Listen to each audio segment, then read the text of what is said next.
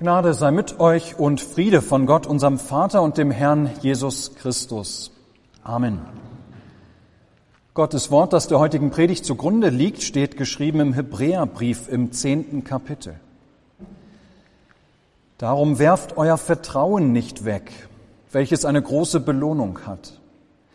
Geduld aber habt ihr nötig, damit ihr den Willen Gottes tut und das Verheißene empfangt. Denn Jetzt kommt ein Zitat aus Habakkuk. Denn nur noch eine kleine Weile, so wird kommen, der da kommen soll, und wird nicht lange ausbleiben. Mein Gerechter aber wird aus Glauben leben.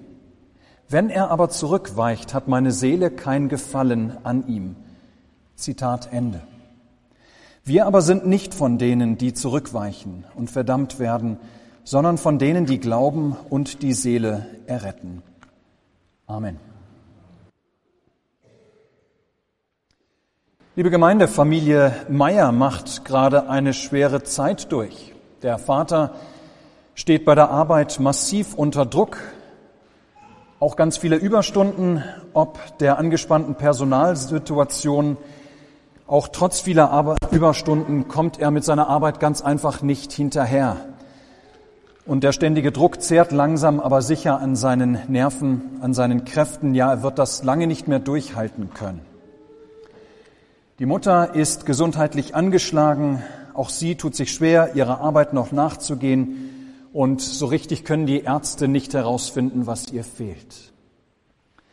Die Kinder bekommen den Stress der Eltern mit. Es geht zu Hause gereizt dazu. Ständig gibt es irgendwelche Argumente in der Familie. Ja, es wird immer wieder auch ganz schön laut. Die Noten an der Schule der Kinder fangen an, sich zu verschlechtern. Aber dann zieht die Familie die Handbremse. Ja, sie erkennt, so kann es nicht weitergehen. Nein, es müssen Veränderungen her. Sie müssen sich als Familie irgendwie neu organisieren. Es muss sich etwas verändern. Sie müssen überlegen, wo Wichtiges vielleicht in den Vordergrund gestellt werden sollte und Unwichtiges zurückgestellt werden kann. So weit, so gut. Aber dabei macht die Familie dann einen großen Fehler. Ja, eines der ersten Dinge, die diese Familie dann streicht aus seinem Alltag, ist der regelmäßige Sonntagsgottesdienst. Ja, gerade da, an diesem Sonntagvormittag, da will die Familie in Zukunft lieber die Zeit nutzen, um zumindest das eine Mal in der Woche ausschlafen zu können, ohne Wecker. Diese Zeit will die Familie nutzen zum Frühstücken, zum ausgiebigen Frühstücken, die Zeit zu haben für und miteinander, auch Zeit für Freunde.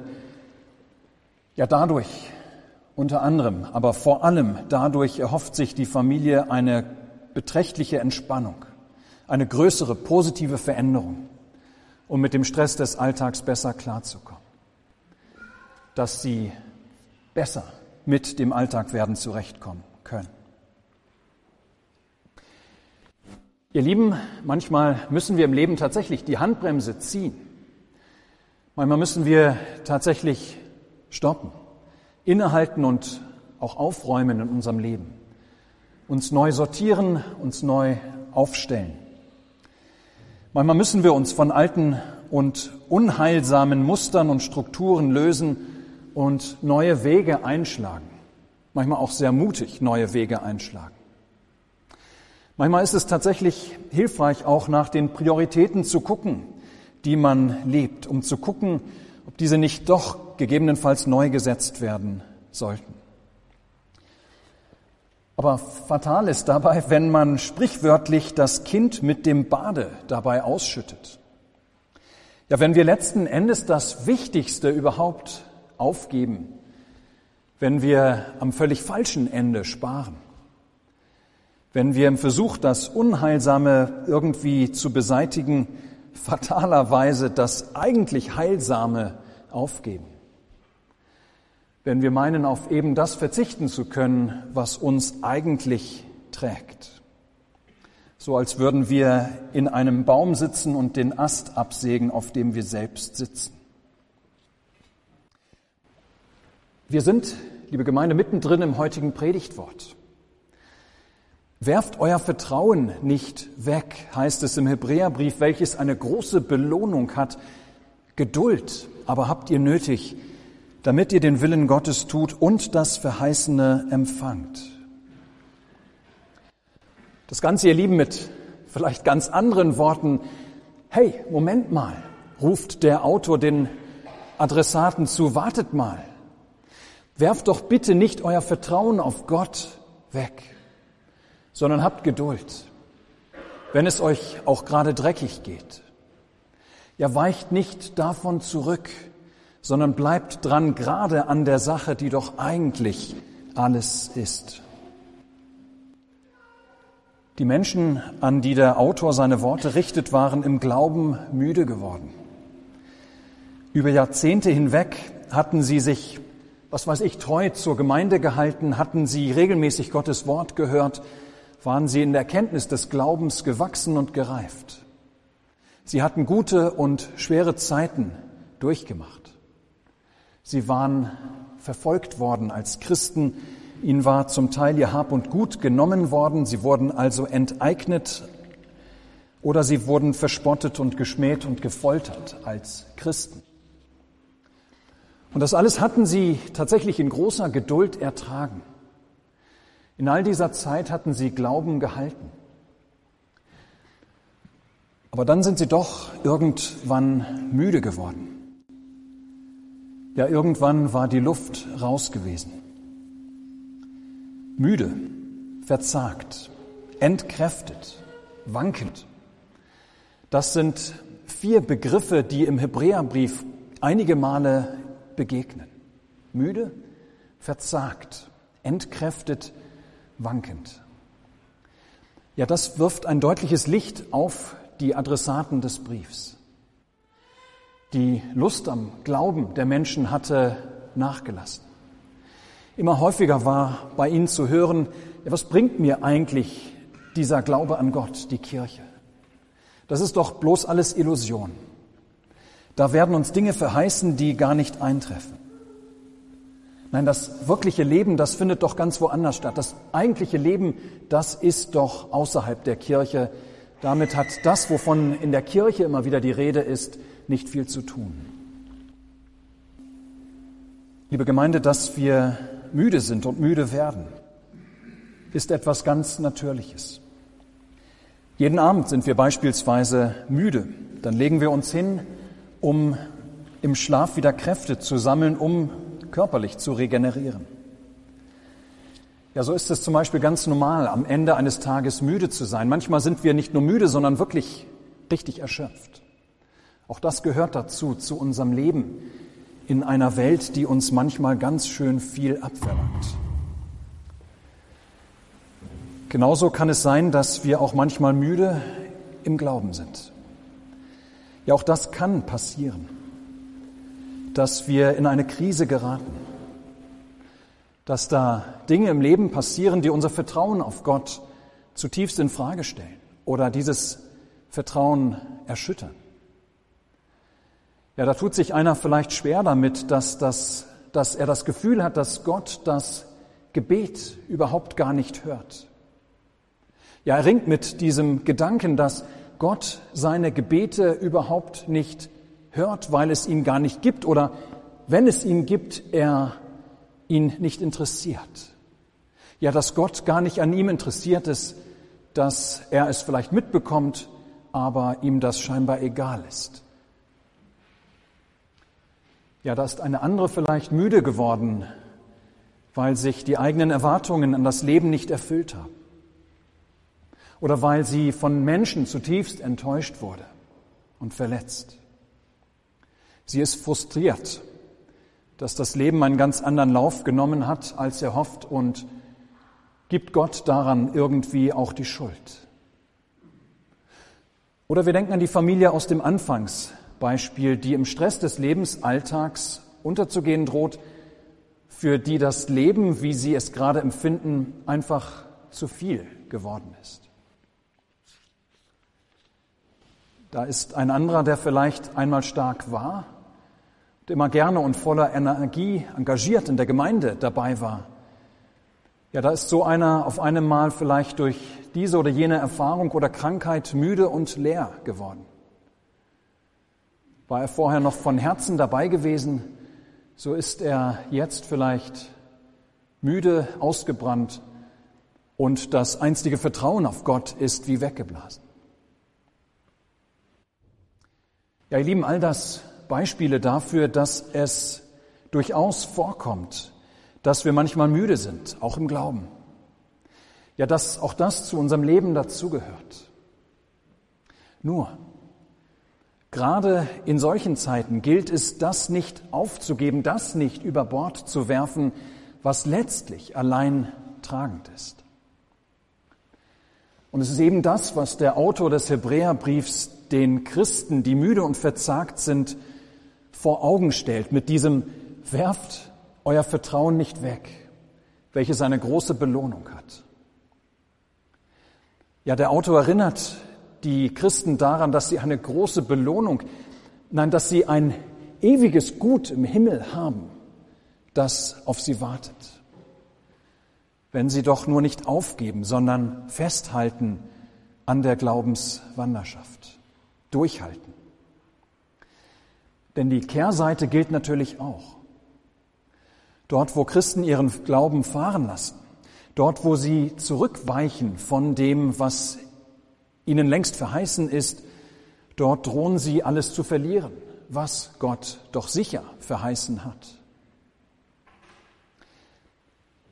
Das Ziel, das, worauf alles hinaus steuert, hinsteuert, ein Leben bei und mit Gott, ja, dieses Ziel nur nicht aus den Augen zu verlieren, darum geht es.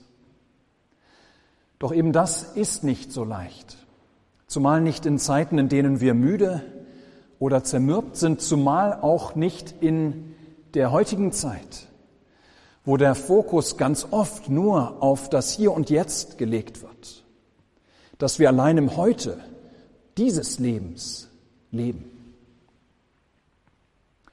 Und klar, ihr Lieben, unser Leben ist ein großartiges Geschenk und mit ihm unsere Welt als Lebensraum. Das Leben deshalb wertzuschätzen und auch zu genießen, das ist von daher nur gut und richtig und Gott will es sogar so. Aber dieses Leben ist nicht alles. Heute ist nicht alles. Nein, es kommt noch mehr. Und genau das nicht aus den Augen zu verlieren, Darum geht es dem Autor des Hebräerbriefs und gerade das fällt uns heute, denke ich, besonders schwer.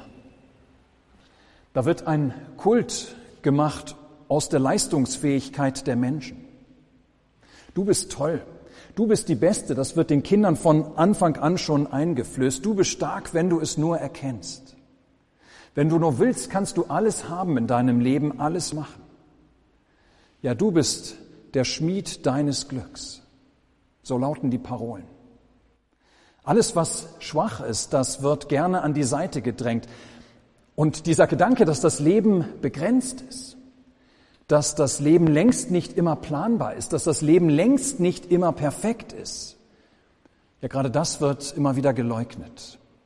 Ebenso wie fast alles, was mit dem Tod und mit der Zeit nach dem Tod zu tun hat. Der Autor des Hebräerbriefs möchte den Blick seiner Leser wieder auf die Heilsgüter lenken, die außerhalb dieses Lebens liegen. Auch da, wo Menschen müde sind. Vielleicht gerade dort, wo Menschen müde sind. Ja, eben das ist doch ein großer, ein starker Trost für einen müden Menschen, dass dieses Leben nicht alles ist. Dass mit dem Tod deshalb nicht einfach alles nur zu Ende ist. Dass wir also nicht irgendwann einfach nur sinnlos im Dunkel der Geschichte und der Zeit versinken, sondern dass wir einen haben, den hohen Priester, Jesus Christus, der uns vorausgegangen ist, vorangegangen ist durch das Dunkel des Todes hinein in ein neues, in ein ewiges Leben, damit wir selbst lebend am gleichen, am anderen Ende des Todes herauskommen können, um vor Gott zu leben. Ja, das ist das zentrale Hoffnungsbild des Hebräerbriefs, dass er uns Jesus Christus vor Augen führt, ihn uns zeigt, ihn uns offenbart als den, der uns neu den Zugang zu Gott und seinem Leben eröffnet hat.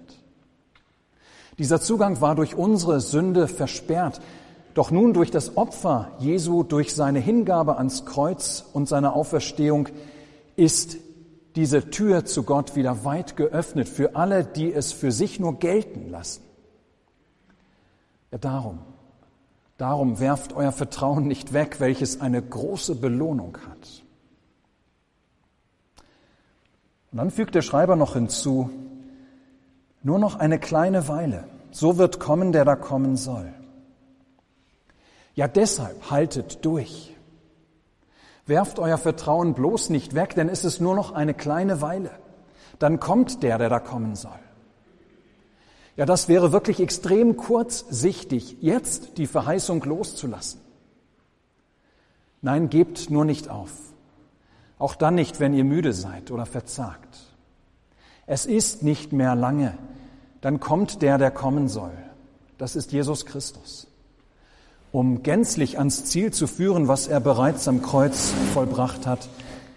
Ja, nur noch eine kleine Weile wird das dauern, bis es soweit ist.